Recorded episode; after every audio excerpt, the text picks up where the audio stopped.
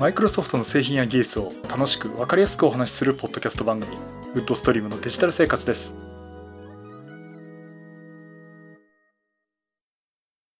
第512回目の配信になります。お届けしますの木澤です。よろしくお願いします。はい第512回目です。この配信はクラウドファンディングキャンファイアのファンクラブにより皆様のご支援をいただいて配信しております。今回も吉谷さんをはじめ合計8名の方に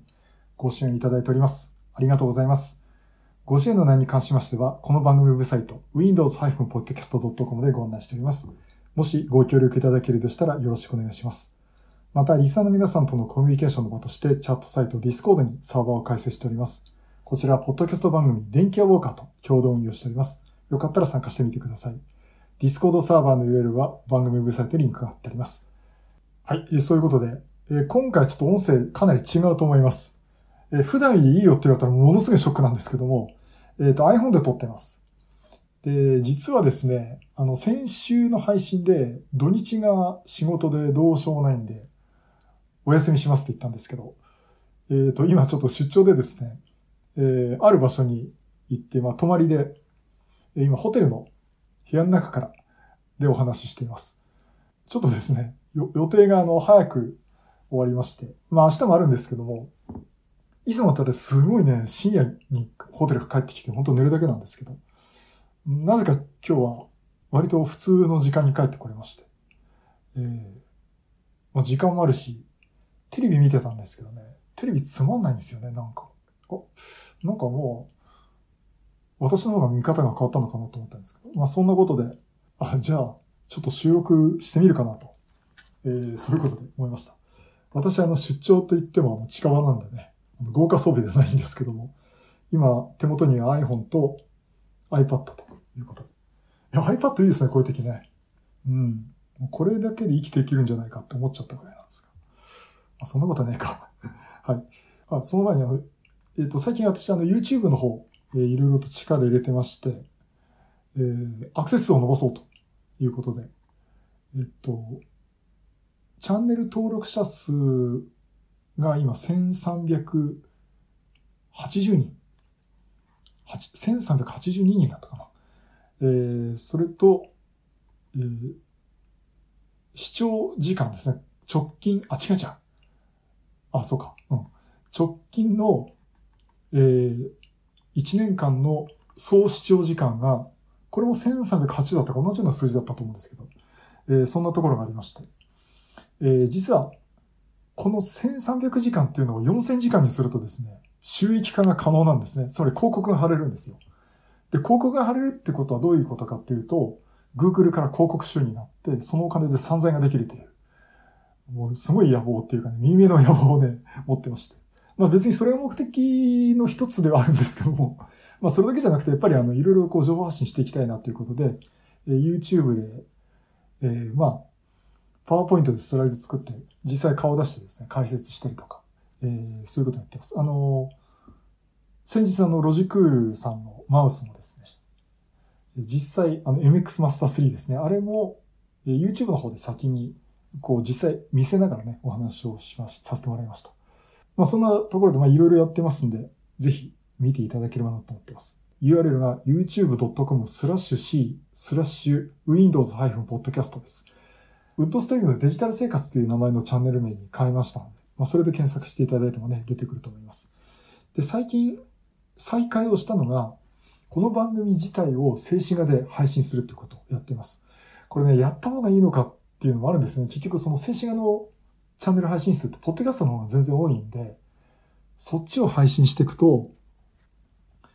動画の方を見に来ようと来た人が、音声ばっかりだからいいやつってチャンネルを解除しちゃったりとかですね、することもあるんで、これどっちに重きを置くかっていうのは非常に難しいとこでね。まあ、ちょっとやってみる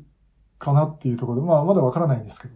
ただ、配信してその直後に YouTube の動画を作ってて結構大変なんで、1週間とか数日間遅れての配信になると思います。えー、ということで今ね、バックナンバー的499回からちょっとずつ遡、遡ってじゃない、追っかけるように、ね、上げてますんで、あの、YouTube で聞きたいって方もですね、え今後聞けるのかなと、そういうふうに頑張っていきたいなと思っています。で、今回ちょっともう多分ね、配信、編集する時間もないんで、あの、お聞き苦しいかもしれませんけど、このまま流したいなと思ってます。まあね、512回っていう非常に切りのいい数字のと時にね、なんかもったいない気もするんですけども、えー、まあ、え、よろしくお願いします。で、今回何を話しようかなと思ってたんですが、マウスの話をしたいと思います。と言っても、2週連続マウスの話をするんじゃなくて、今回はマウスコンピューターの話をしたいと思います。あの、今、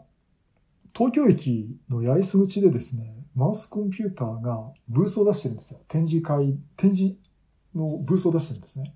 お前、なんでそこ喜んで言ってんだって話は、まあ、予想つくと思うんですが、えっとね、実際私、あの、たまたま東京駅に寄る用事があって、たまたま通りかかったらマウスコンピューターがあったんで、ちょっと寄ってみただけなんですけどね。で、まあ、いろいろ見てて、えっ、ー、と、ノーストパソコンとかデスクトップパソコン、えー、とかが結構展示してありました。別に名称をもらおうかってそういうことじゃないんですけども、で、見てて、マウスコンピューターって言うと私あの、デスクトップパソコンをね、買い替えようか、一新しようかって時に、あの、ダイブってシリーズを検討してたんですけどね、あれ結局、秋葉原のショールームまで行って話をしてたら、店員さんが私の話を聞いて、いや、お客様あの、自分でパーツ買って組んだ方がいいと思いますって言われてね。まあ結局、その通りね、えー、パーツ買って組んで、まあ良かったんですけども、えっ、ー、と、今、改めて見て、デスクトップパソコンあんまりなかったんですよ。あの、ノートパソコンが中心でした。で、やっぱりその、ビジネスマンの方が行き来する場所ですんで、やっぱりそういうとこをね、こう訴求していったのかなと思います。で、でね、面白かったのが、あの、新シリーズなのか、マウスコンピューターの MBOOK ってシリーズ、X400 ってシリーズなんですね。これが14型のモバイルノートパソコンということで、え、これがですね、結構良かったです。あの、多分ノートパソコン次買うときはね、Surface Pro 7、8あたりか、Surface ラップトップとかね、あのぐらいになるかと思うんですけども、このね、マウスコンピューターの X400、MBOOK X400。これね、説明してもらったんですけどね、結構良かったですね。まずね、めちゃくちゃ軽いんです。1.1キロって書いてありました。1.13キログラム。これマグネシウムの素材かなあの、表面の加工がね、すごくいいんですよ。あ、マグネシウム合金採用っていうことで。軽くて、丈夫で、で、キーボードはちょっと打ってみたんですけど、そんなに安っぽい感じはしないです。まあ、あの、シンクパッドとかね、MacBook Pro とか、あそこほどいいとは言えないんですけども、まあまあ、それなりにいいんじゃないかなと。まあ、贅沢言わなければねっていうレベルでした。あの、これでペコペコ使って打っていくもんには、私は文句ないなと思いました。まあ、そういったのがあってですね、ただこの、面白いのはその、値段が安いんですよね。えー、79,800円からです。で、79,800円からって、どうせ Core i3 とか、下手すとセレロンとかね、そこら辺のグレードからでしょうと思ってたんですが、一番安い79,800円のモデルが、AMD の Ryzen 5 3500U、これ多分モバイル版ですかね。Ryzen 5と、あとグラフィックが Radeon の Vega 8。で、メモリーが 8GB 積んでて、M.2 の SSD が 256GB 積んでるんです。で、M.2 って言いながらこれ、シリアルインターフェース、SATA だっつってましたけどね。えー、というところで、えー、14インチのフル HD のノングレアモニター。えー、解像度は 1920×1080 ドットのフル HD。えー、という、えー、ものですね。で、だから、なんか普通に使うパソコンだったら、これでいいんじゃないかな。やっぱりあの、ハイレゾっていうかね、レティナディスプレイみたいなものにしたいなっていうんだったら、まあ、サーフェスラップトップとかサーフェスプロとかね、MacBook Pro 行ってもいいと思うんですけど、まあまあ、結構割り切って使うんであれば、79,800円ってね、これいいかなと思ってます。で、オフィスは別にもできます。あの、実際お店の、お店じゃない、そのマウスコンピューターの方と話してたら、オフィスいります？って言うんですよね。いや、もうライセンス私、あの、ちゃんと、あのオフィス3 6 5ソロとか持ってるんで、あの、ライセンスは持ってますと。まあ、で、まあいいですよって話して。で、オフィス付きでも、ああ、これでもあれか。オフィス365じゃないんだな。オフィスホームビジネス2019なんで、これ含むと99,800円です。んだったらね、これ、オフィスなしのモデル買ってオフィス365ソロをね、別途契約した方がいいかもしれないですね。うんと、まあ、あのー、それがね、ライゼンのモデルで安いんですよ。で、これがインテルのモデルだとちょっと高いんですね。MBOOK で X400SE というやつになって、えー、Core i5 の 8265U っていう、まあ、第8世代ですね。えっ、ー、と、このモデルがあります。で、これが92,800円って言ってたけど、もうちょっと足すとやっぱり10万円ぐらいかなって言ってます。で、さっきのライゼンのモデルにしても税込み価格で10円切るんですよね。だこれいいですねって話をしてました。で、安っぽくないんで、そんなに。えー、というところです。で、これライゼンと AMD、AMD そのインテルね、ど、モバイルだとどう違いますっていうと、やっぱりね、バッテリーの消費電力がやっぱ違うらしいんですね。あの、インテルのモデルが、これ14.5時間稼働を持つって言うんですね。これあの、そ、と、あの、決められた測定方法があるんで、こっちとこの測定方法の話は一回別にしたいんだと思うんですけど、これ14.5時間持ちます。で、ライゼンの方は9.4時間なんですね。で、やっぱり電力消費効率が違うんですと。やっぱりそこはね、インテル優れてますねっていうところを話してました。ただ、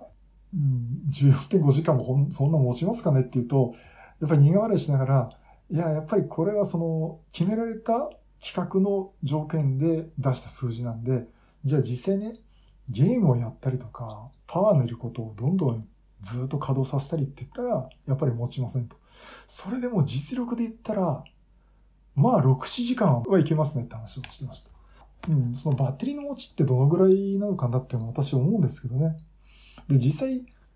6、7時間持ちは十分じゃないですか。なので14.5時間も私の場合はその外で使わないですね。うん。だって、外でだってマイクロソフトに行きゃ電源あるし、スターバックスには電源あるし、マクドナルドもうまくする電源ありますしね。そういったところで本当にモバイルバッテリーだけっていうのね、意外と私の場合は極端な話、3時間持てばいいかなっていうのが、えー、実際のところです。まあ、あの、で、その話をしてね、いや、だったらもうライゼンでもいいですねって話をしてました。えー、というところで、このね、X400 ってシリーズはちょっと面白かったです。安くてね。まあ安いって言ってもやっぱり絶対的にはやっぱ10万円するんで、決して安い買い物じゃないですけどね。あとは、えっ、ー、と、色が赤い天板のモデルなんですね。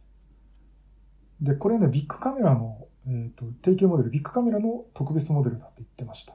ね、多分ここで赤いって言うと私が通常の3倍とか言うと思うでしょもうみんなね、赤って言うとね、みんな私に言ってくるんですね。なんか私に通常の3倍って赤、赤って通常の3倍って言うと私喜ぶと思ってみんな私に言ってくるんですけど。まあ、それはともかくですね。まあ、赤いモデルっていうのは結構私あの、赤、車も赤なんですけどね、赤って結構好きなんで、これはこれで真っ赤なのもいいなと思っています。えー、ちなみにあの iPhone はプロダクトレッドじゃないんですけどね。うん。というのもまず一つ、えー、見せていただきました。えっ、ー、と、ですから、これね、やっぱり実際私自身もこれ買ってみないと説得力ないんですけども、あの、木田さん、ノートパソコンでいいのないですかねって相談を本当によく受けるんですけども、そういう人には、もう今、ほぼ100% Surface 勧めています。 Surface Laptop か Surface Pro。で、どっちか。で、あとは、いろいろ説明をした上で、お店行ってみてたらどうですかって言って、最後お店行くとみんな Surface Pro を買うんですけど、えっ、ー、と、やっぱり20万弱するんですよね、結局ね。うん。で、例えばそれがその10万円ぐらいで買えるんであれば、えー、これはね、結構選択としてはいいかなと思います。メモリ8ギガちゃんと乗っけてくれるってありますし、あ、そうそう、これ16ギガにしても10万切る。あ、そう、7万9800円って言ったけど、これカスタマイズで16ギガにしても10万円切るんですね。このライゼンのモデルで。それいいなって言ってたんですね。で、えー、ということで、ちょっとね、これ見てみていただくと、あのマウスコンピューターのウェブサイト見ていただくか、あとこれが配信する頃終わっちゃってるかな、東京駅、あの、寄れる方、八重洲口にマウスコンピューターがブース出してますね。本当に黄色い、真っ黄色のね、ブースですので。まあ行くとあの、もう皆さんも大好きな乃木坂46の皆さんが並んでる、写真のパネルが並んでるんで、まあすぐわかると思いますけど。えっ、と、ちなみに、あ、これ今動画も上がってますね。これね、乃木坂46の遠藤さくらさんっていう、あの、夜明けまで強がらなくていいっていうやつのセンターやってる方っていう、非常に重要な話をしましたけど、まあ、結構ね、あのーこれはいいで、あ、いいですね。別に遠藤さくらさんの話じゃなくて、この元パソコンも結構いいなと思います。それと、もう一つ、そんな話をしてたところで、あの、何使いますかっていう話、別に買うつもりなかったんですけどね、たまたま話をしてたら、うん、どういった用途ですかねっていう話をしてたとこに、写真の編集なんかできたらいいですよねって私例に言って言っちゃったんですね。そしたらこちらのってどうでしょうというところで、えー紹介されたのが、やはりダイブっていうシリーズです。あの、クリエイター向けのノートパソコン。ノートパソコンじゃないですね。もうパソコン全般の、えーシリーズで。で、実は今言った X400、MBOOK X400 と同じ筐体を使って同じ質感で、あの、中のグレードがいいやつがあるんですってことで、えー紹介してもらったのがデダイブで、これ何だったかな？型番、おそらく、これ14インチのやつで、えーっと、ダイブ NG4300 って書いてありますけどね。うん。これがですね、やっぱり重量 1.13kg なんですよ。で、あのー液晶が全然違うんです。あの、写真を見るんだったらこっちの液晶の方がいいですよっていう。やっぱりそこの金かけ方が違ってて、えっと、このモデルがですね、あの、あ、そうそう、ダイブの NG4300 でいいんですね。えこれが14万9800円です。えっと、スペックが、えー Core i7 か。あとは、あの、グラフィックですね、GForce の MX250 っていうのは私あまり馴染みがないんですが、えー、いうの乗っけてメモリがある10 16キロ、16ギガバイト。で、ストレージが M.2SSD の512とか256なんですね。で、これが14万9800円のモデルで、ちょっと上のグレードを足すとですね、あのーあ、そっか、14万9800円は、これは、Core i5 か。で、Core i7 になると17万3800円とそのぐらいの値段になるんですけど、あの、この M.2SSA を MVNE に変えることもできます。だからスピードが全然速くなるっていうのもできますよってとこで、結構カスタマイズするとですね、14インチで 1.13kg の重さで、結構なマグネシウム合金の質感で、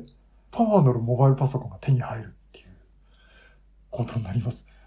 これ見ててね、これ欲しいなと思いましたね。で、あの、ベゼルが結構狭いんですね。やっぱ15万からやっぱ17万って、まあ結構いい値段になるんで、サーフェスとどっちがいいでしょうってことになってきますけども、えっと、これもね、あの、結構おすすめされました。だから、さっきの M400 よりパワー欲しいなっていうところを見ると、このダイブの NG4300 っていうのはいいかもしれません。現物は私も見てきましたし。まあ、動画編集っていうのはちょっと厳しいかもしれませんけど、例えばライトルームでね、写真の編集するぐらいだったら、これいいと思いますよって言ってました。で、インターフェースは有線 LAN ちゃんと積んでますね。有線 LAN と HDMI のビデオ出力と USB Type-A が4つだったかな。あとは USB Type-C の端子もありました。あ USB Type-C も積んでるし、あ、ちゃんとビデオ出力もありますねって話をしてたら、でね、ミニディスプレイポートじゃないんですよ。あ、だから、ああ、これね、やっぱり HDMI の方がいいなってことはね、よくあるんですねって。うん。あの、行くとやっぱり、まあ、マイクロソフトなんかは今、プロジェクターなんか USB-C も対応してるから、なんか一通りのアダプターが、あの、演台に揃ってるんですけど、どっか行くとやっぱり、アナログの VGA だったり HDMI だったりするってことはあるんでね。あ、やっぱり HDMI 積んでるのはありがたいですねって。で、家のモニターも HDMI なんで、さっとさせますしって話をしてて。でもそれだけじゃないです。有線 LAN もあるんですよってことでね、有線 LAN のポートもちゃんとあるんですね。あの、あ、だからやっぱり有線 LAN もこれ、いや、これはいりますよねって、本当にだからビジネス用途を意識すると、まあ、これって現実的な選択じゃないかなと思ってます。まあ、そういった意味ではこれ、バイオなんかね、そういう路線に行ってるんで、バイオを選んでもいいと思うんですけども、意外と良かったなっていうのはこのマウスコンピューターのダイブのノートパソコンでした。とにかくベゼルが狭くてね、画面いっぱいいっぱい使ってるって感じで。うん。これなんかはちょっと欲しいなって思っちゃいましたけどね。まあ、というところで他にもいろいろあったんですけども、なんかもうそこのお話聞いてるだけでもいっぱいいっぱいで、見積もりももらいまして。えちなみにあの見積もりを取ると、くじ引きを引いて、え、マウスコンピューターでお買い物した時の5000円割引券がもらいました。で、乃木坂46のクリアファイルをもらえるっていう。別に私それが欲しいんで見積もりもらったわけじゃないんですけども、見積もりをもらったらたまたまそれをもらったっていうだけなんですけど、まあまあ、あの、結構ね、